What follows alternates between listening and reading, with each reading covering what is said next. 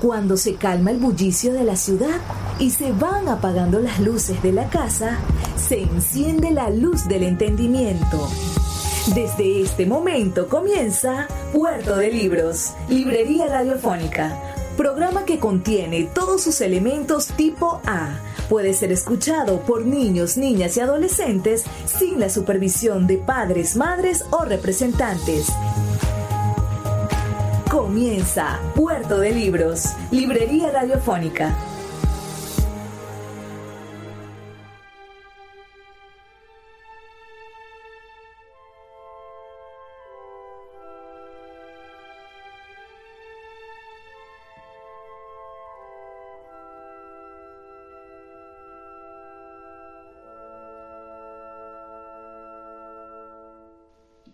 Bienvenidos a Puerto de Libros, Librería Radiofónica. Les habla Luis Peroso Cervantes, quien de lunes a viernes, de 9 a 10 de la noche, trae para ustedes este programa a través de la Red Nacional de Emisoras Radio Fe y Alegría, haciendo todo lo posible para que esas 21 emisoras lleguen a sus hogares con buena música, con buenos libros, con ideas, con sueños, con poemas, con ganas de hacer la diferencia.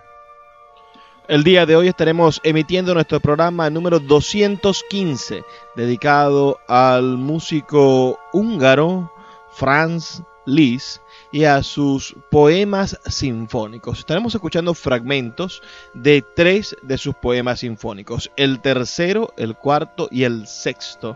Espero que sea de su completo agrado este programa de la noche de hoy.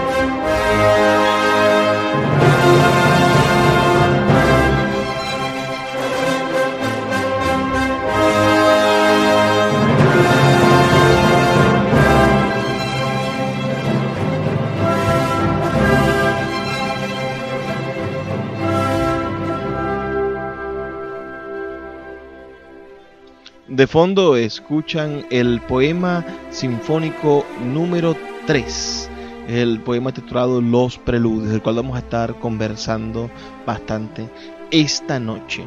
Pero antes de comenzar me gustaría que reportaran sus sintonías, a ver si han escuchado antes alguna pieza musical de Fran Liszt y en el mejor de los casos, si alguna vez han escuchado algún poema sinfónico y saben en lo que se refieren, en qué consiste un poema sinfónico. Pueden escribirnos al 0424-672-3597, 0424-672-3597 o en nuestras redes sociales, arroba librería radio en Twitter y en Instagram.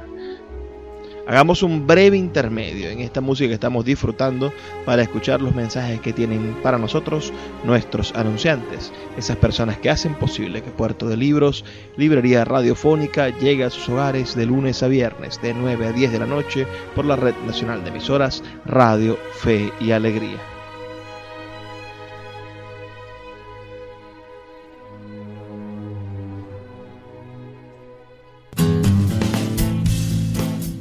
Sultana del Lago Editores es una empresa zuliana de servicios editoriales. Nuestro catálogo tiene más de 100 títulos de autores nacionales e internacionales. Además, somos la única editorial que presta servicios de impresión bajo demanda en Maracaibo. No necesitas invertir en grandes tirajes. Tus lectores pedirán tu libro, nosotros lo imprimiremos y tú obtendrás regalías. Por ello, también editamos internacionalmente en Amazon y Google Play Books. Conoce más en nuestra nueva página web www.sultanadelago.com o siguiéndonos en Instagram como arroba sultana del lago. Sin publicidad, tu marca o negocio está en desventaja frente a miles de emprendedores que sí hacen uso de los medios para dar a conocer sus productos. Puerto de Libros, Librería Radiofónica, te ofrece el mejor paquete publicitario para tu empresa. Un anuncio mid-roll en mitad de programa de 30 segundos, menciones en Twitter e Instagram, emisiones diarias en las 21 emisoras de la Red Nacional de Emisoras Radio Fe y Alegría, más la presencia en 25 plataformas de podcast a nivel mundial. Además, colgamos un anuncio permanente en nuestra página web. Únete a nuestro selecto grupo de patrocinantes y garantiza que tu marca o negocio tenga presencia diaria y constante ante miles de personas. Invierte en publicidad en radio con Puerto de Libros, Librería Radiofónica. Consulta nuestras tarifas al 0424 672 3597 0424 672 3597.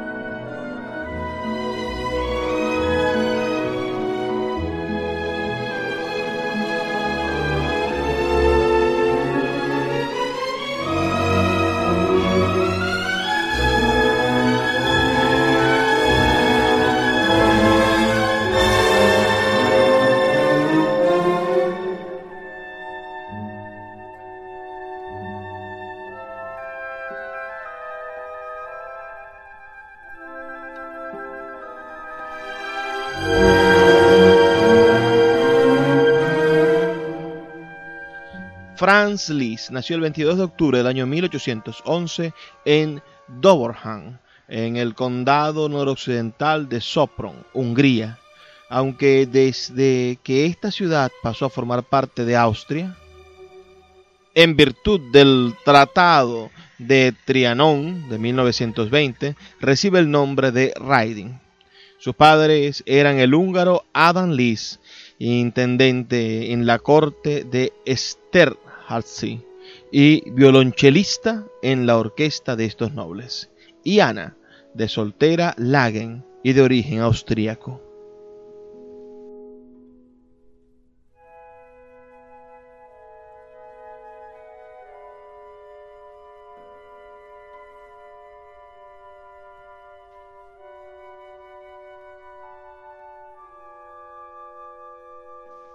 Fue el padre quien guió al joven Liszt en sus primeros pasos en la música, enseñándole a tocar el piano e instruyéndole en obras de Haydn, Mozart y Beethoven. Con seis años, Franz podía interpretar leyendo a primera vista y a los nueve hizo su primera aparición pública tocando este instrumento.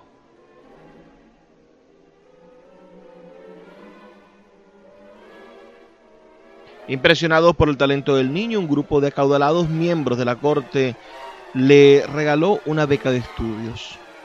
Ello le permitió formarse en Viena, donde recibió clases de piano del austríaco Karl Czerny, un discípulo de Beethoven, y estudió composición con el italiano Antonio Saleri.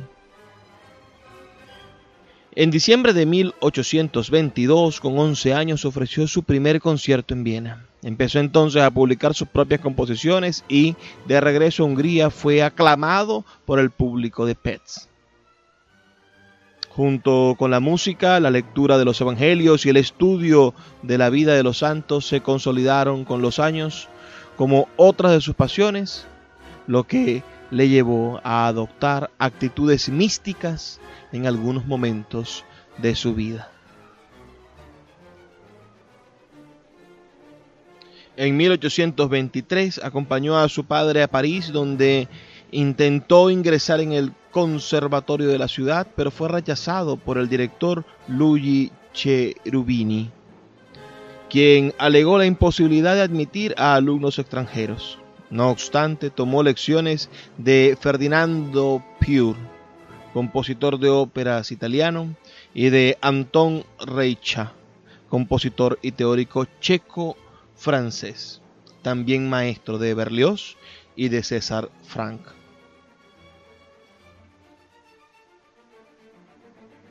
Tras una gira por Inglaterra regresó a París y con tan solo 14 años estrenó la que es su única ópera, Don Sancho o El Castillo del Amor.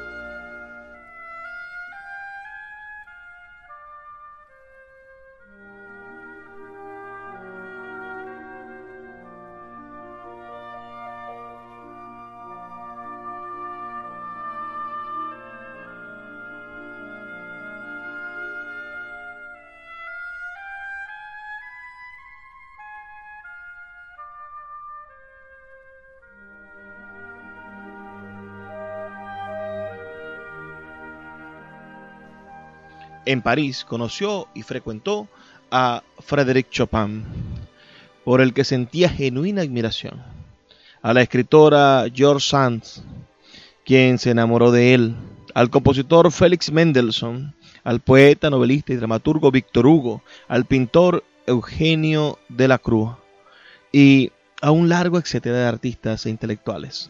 De esta época es su estudio en dos ejercicios del año 1826, del que deriva una de sus mayores obras, Estudios de Ejecución Trascendental.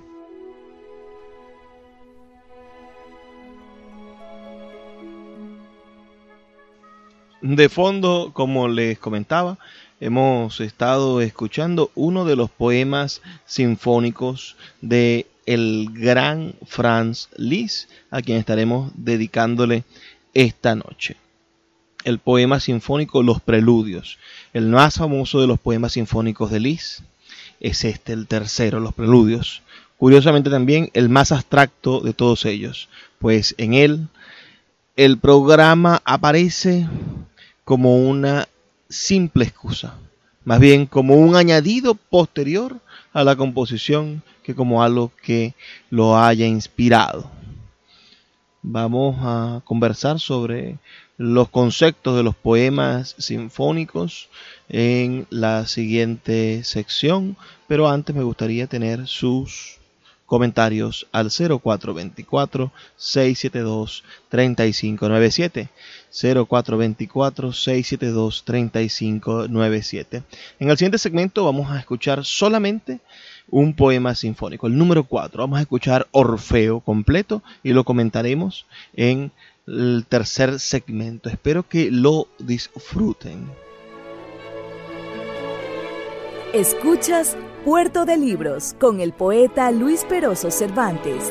Síguenos en Twitter e Instagram como arroba Librería Radio. El poeta Luis Peroso Cervantes le acompaña en Puerto de Libros, Librería Radiofónica, por Radio Fe y Alegría, con todas las voces.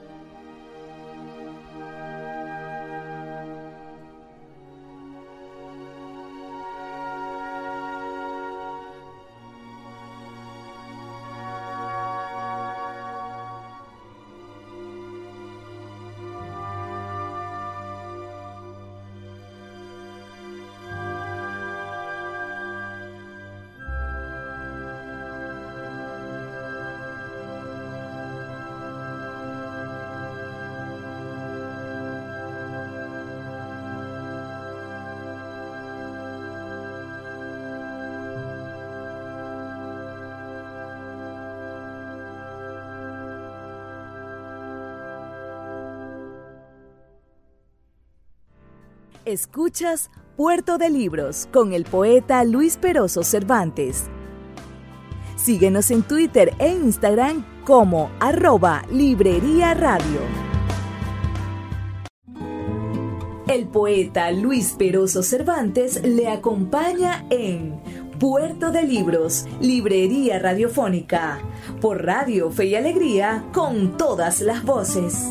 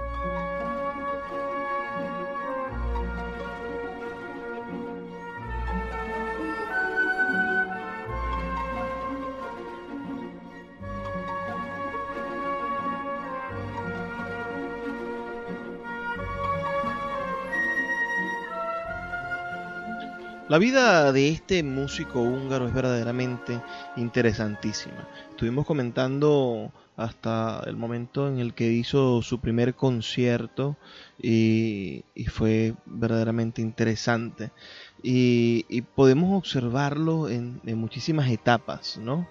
Él, por ejemplo, compartió con, con una playa de, personas maravillosas. Se, en 1830 frecuentaba a, a, la Martinet, a Víctor Hugo, a Heinz en París y también se hacía acompañar por el compositor Héctor Berlioz y acude, por ejemplo, al estreno de su sinfonía fantástica, la de Berlioz. Y, lo vemos con una vida por toda Europa, recorriendo países y haciéndose muy influyente también. Lo vemos llegar en algún momento a Roma y tomar por breves momentos algún, algunos hábitos y, sentirse, ¿no? Sentirse cerca del, del trabajo monástico Ah, hay, de todo un poco, hasta un intento de asesinato.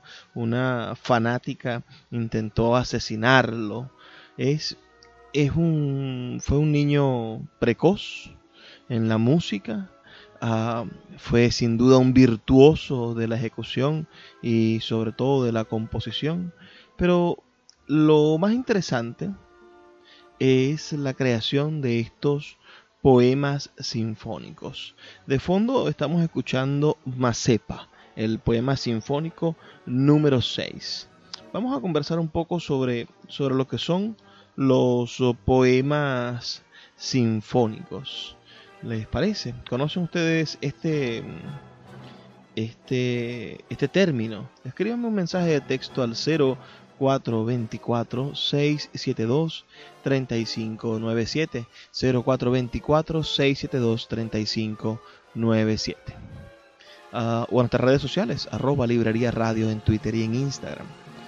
Dice este texto en el que nos estamos apoyando nos estamos apoyando en, en la colección en la gran selección Deutsche Grammophon donde donde encontramos una historia fascicular de la música clásica. Y aquí nos habla sobre los poemas sinfónicos. Dice, posiblemente más importantes aún sean los poemas sinfónicos, un género que puede considerarse invención de Liszt, quien, partiendo de la obertura del concierto tal y como lo habían cultivado Beethoven o Carl Maria von Weber, creó un tipo de obra en la cual por medios puramente musicales se explica una historia, que es narrada por un programa literario que acompaña la interpretación. Trece son los poemas sinfónicos que Liszt compuso desde 1848 hasta 1882. El primero de ellos es Lo que se oye en la montaña, basado en unos versos de Víctor Hugo y para el que el compositor aún inseguro en el campo de la instrumentación de una obra tan ambiciosa, encargó la orquestación a su alumno Joachim Raff. El segundo fue Tasso, Lamento e Triunfo de 1849, inspirado por un texto de Lord Byron que tiene como protagonista al gran poeta italiano. Uno de los más famosos es Los Preludios, terminado en 1853, del cual, bueno, en el primer segmento tuvimos la oportunidad de disfrutar algunos fragmentos. Mientras que de un año posterior es el mitológico Orfeo, el que escuchamos en el segmento anterior. Y de 1855, Prometeo. De gran interés tiene Mazepa, el que estamos escuchando de fondo en este momento, de 1854, en el que Liszt pone en música la historia de un caballero polaco que es atado a un caballo y cabalga hasta Ucrania, donde se convierte en atamán de los cosacos. Toda la obra seduce sobre todo por esa cabalgata evocada en su primera parte. Sonidos de fiestas de 1854 y Herodia fúnebre de 1854 también dan paso a Hungaria de 1856, perdón. Particular homenaje del compositor a su tierra natal, al mismo nivel que las Raxodias húngaras, aunque no haya conquistado igual celebridad. Hamlet de 1858 muestra otra de las pasiones literarias de Liszt, en este caso Shakespeare, con un enfoque psicológico y no tanto narrativo, centrado en el personaje del príncipe de Dinamarca y en el de Ofelia. La batalla de los Hunos de 1857, en cambio, es más descriptiva. En ella se recrea el combate que enfrentó a Atila con el ejército romano en la batalla de los campos catalúnicos.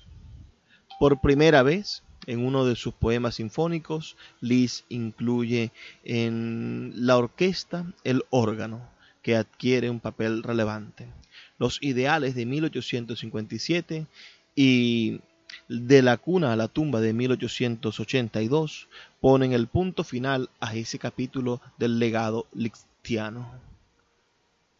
En ambos casos se trata de poemas de contenido filosófico sin intención descriptiva. Mucho menos conocida es la producción vocal y coral de Liszt a pesar de que se dedicó a ella con una pasión en las últimas décadas de su vida. Fruto de tales esfuerzos fueron obras tan importantes como el Cántico del Sol de San Francisco de Asís de 1862, la Misa húngara de la Coronación de 1867, la Leyenda Sacra de Santa Cecilia de 1875 o los Oratorios Christus de 1855 y la Leyenda de Santa Isabel de Hungría de 1862, que expresan la devoción de un compositor que llevaba el título de abad y que en 1865 había recibido la tonsura y las órdenes menores, lo que no le impidió tampoco ingresar en la masonería. Sus últimas composiciones iban a ser precisamente de carácter sacro, con los motetes Qui Marian Absolvite para barítono, voces mixtas al unísono y órgano y un Salve Regina para voces mixtas ambas de 1885.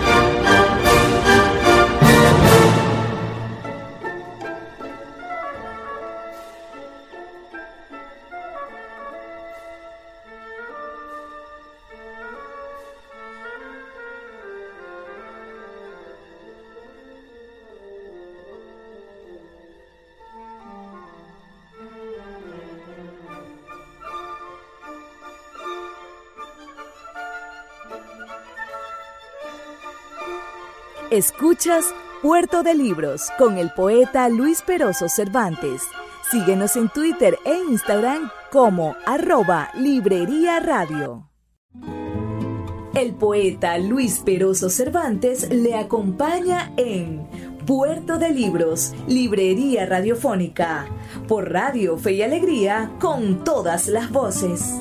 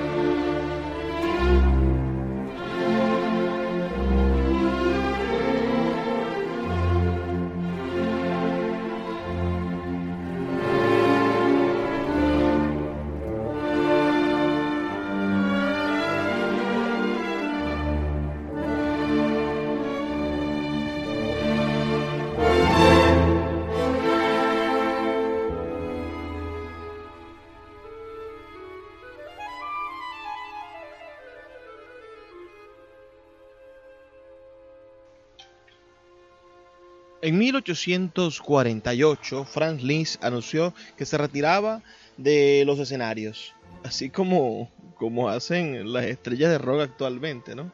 Se instaló a continuación en compañía de la princesa rusa Caroline Sayn-Wittgenstein en Weimar, la actual Alemania, donde ocupó el puesto de maestro de capilla de la corte que ostentaba honoríficamente desde 1842 con la intención de dedicarse preferentemente a la composición. De esta época datan sus obras más famosas, los dos conciertos para piano, Totentanz para piano y orquesta, y las sinfonías Dante y Fausto, así como sus innovadores poemas sinfónicos y una intensa actividad como director de orquesta y divulgador de obras de otros compositores. Por lo demás, desde su juventud, Liszt dedicó una parte considerable de su tiempo a esa tarea desinteresada de la divulgación musical.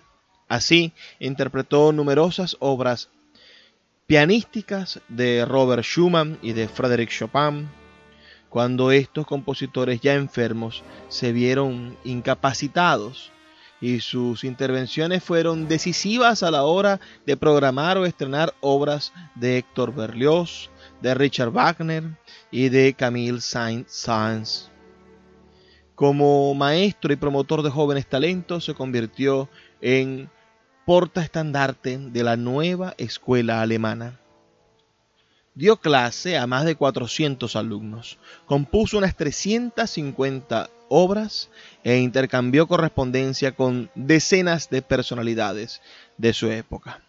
Su reputación como maestro atrajo a jóvenes talentos de todos los rincones de Europa y de Estados Unidos, entre ellos Hans von Bülow, quien contraería matrimonio con su hija Cosima, uno de los tres descendientes nacidos de la unión de Liszt y la condesa Marie Dagot a quien conoció en 1833 en el domicilio parisense de Chopin y con quien sostuvo una relación extramatrimonial hasta 1844.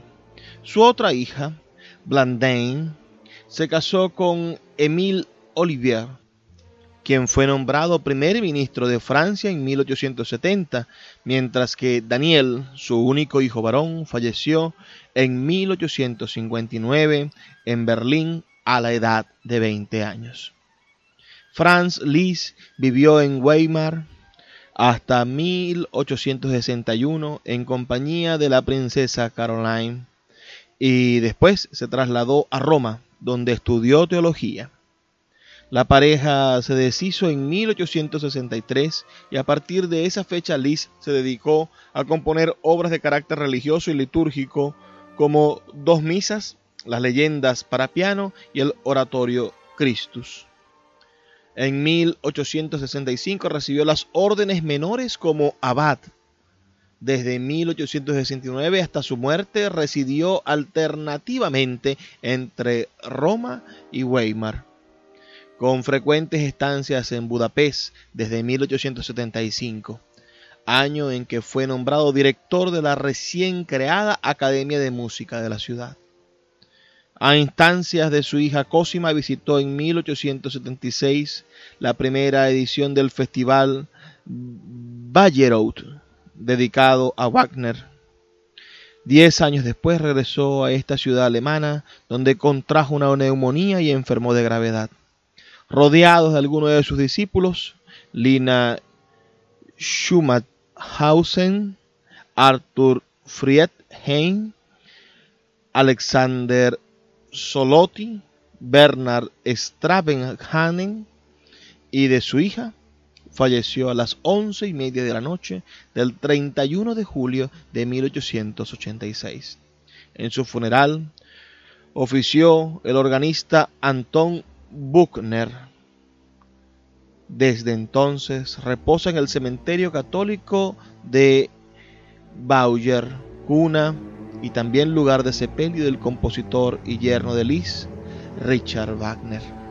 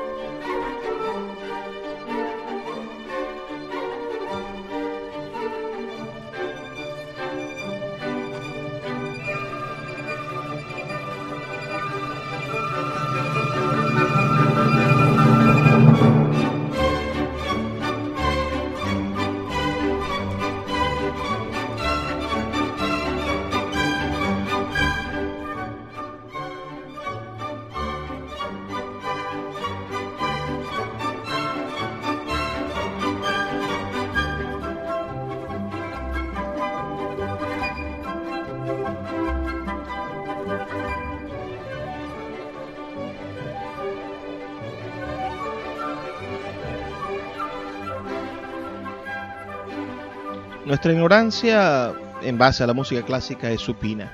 Realmente yo siento que tengo muchísimas falencias en esa área, pero también desde niño he sentido una profunda curiosidad. Es una lástima que en nuestras escuelas y en nuestro programa artístico, digamos, en nuestro programa educativo y, y en la parte de arte de nuestro programa educativo, no tengamos a la música y al estudio de la historia de la música como elementos de formación básica del venezolano. Debemos de revisar cuáles son nuestros valores.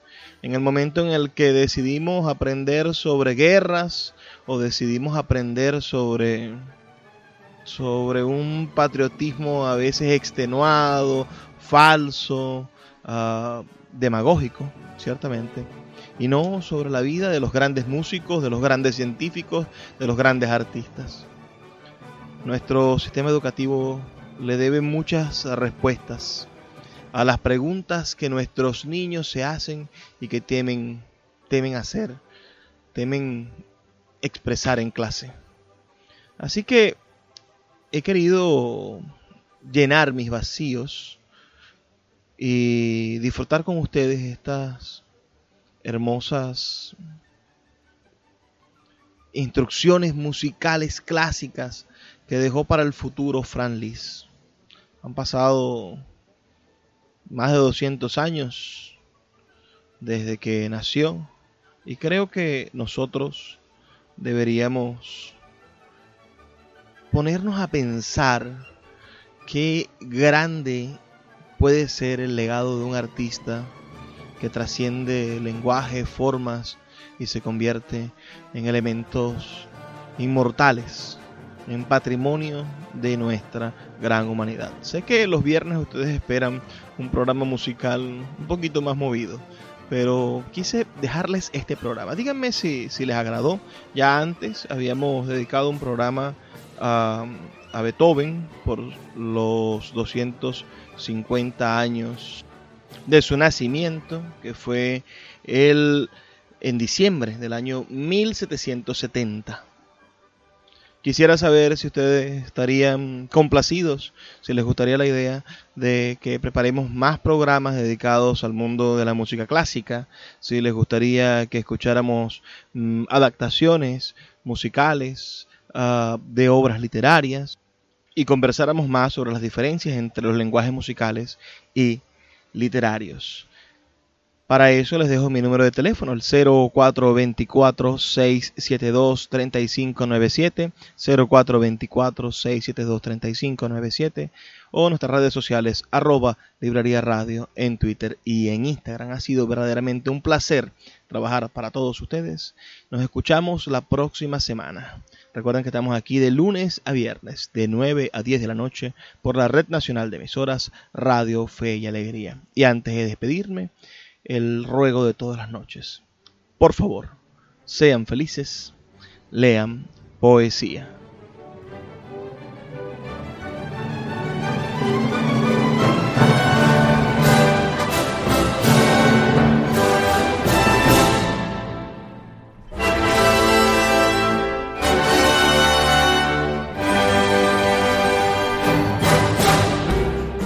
Sin publicidad, tu marca o negocio está en desventaja frente a miles de emprendedores que sí hacen uso de los medios para dar a conocer sus productos.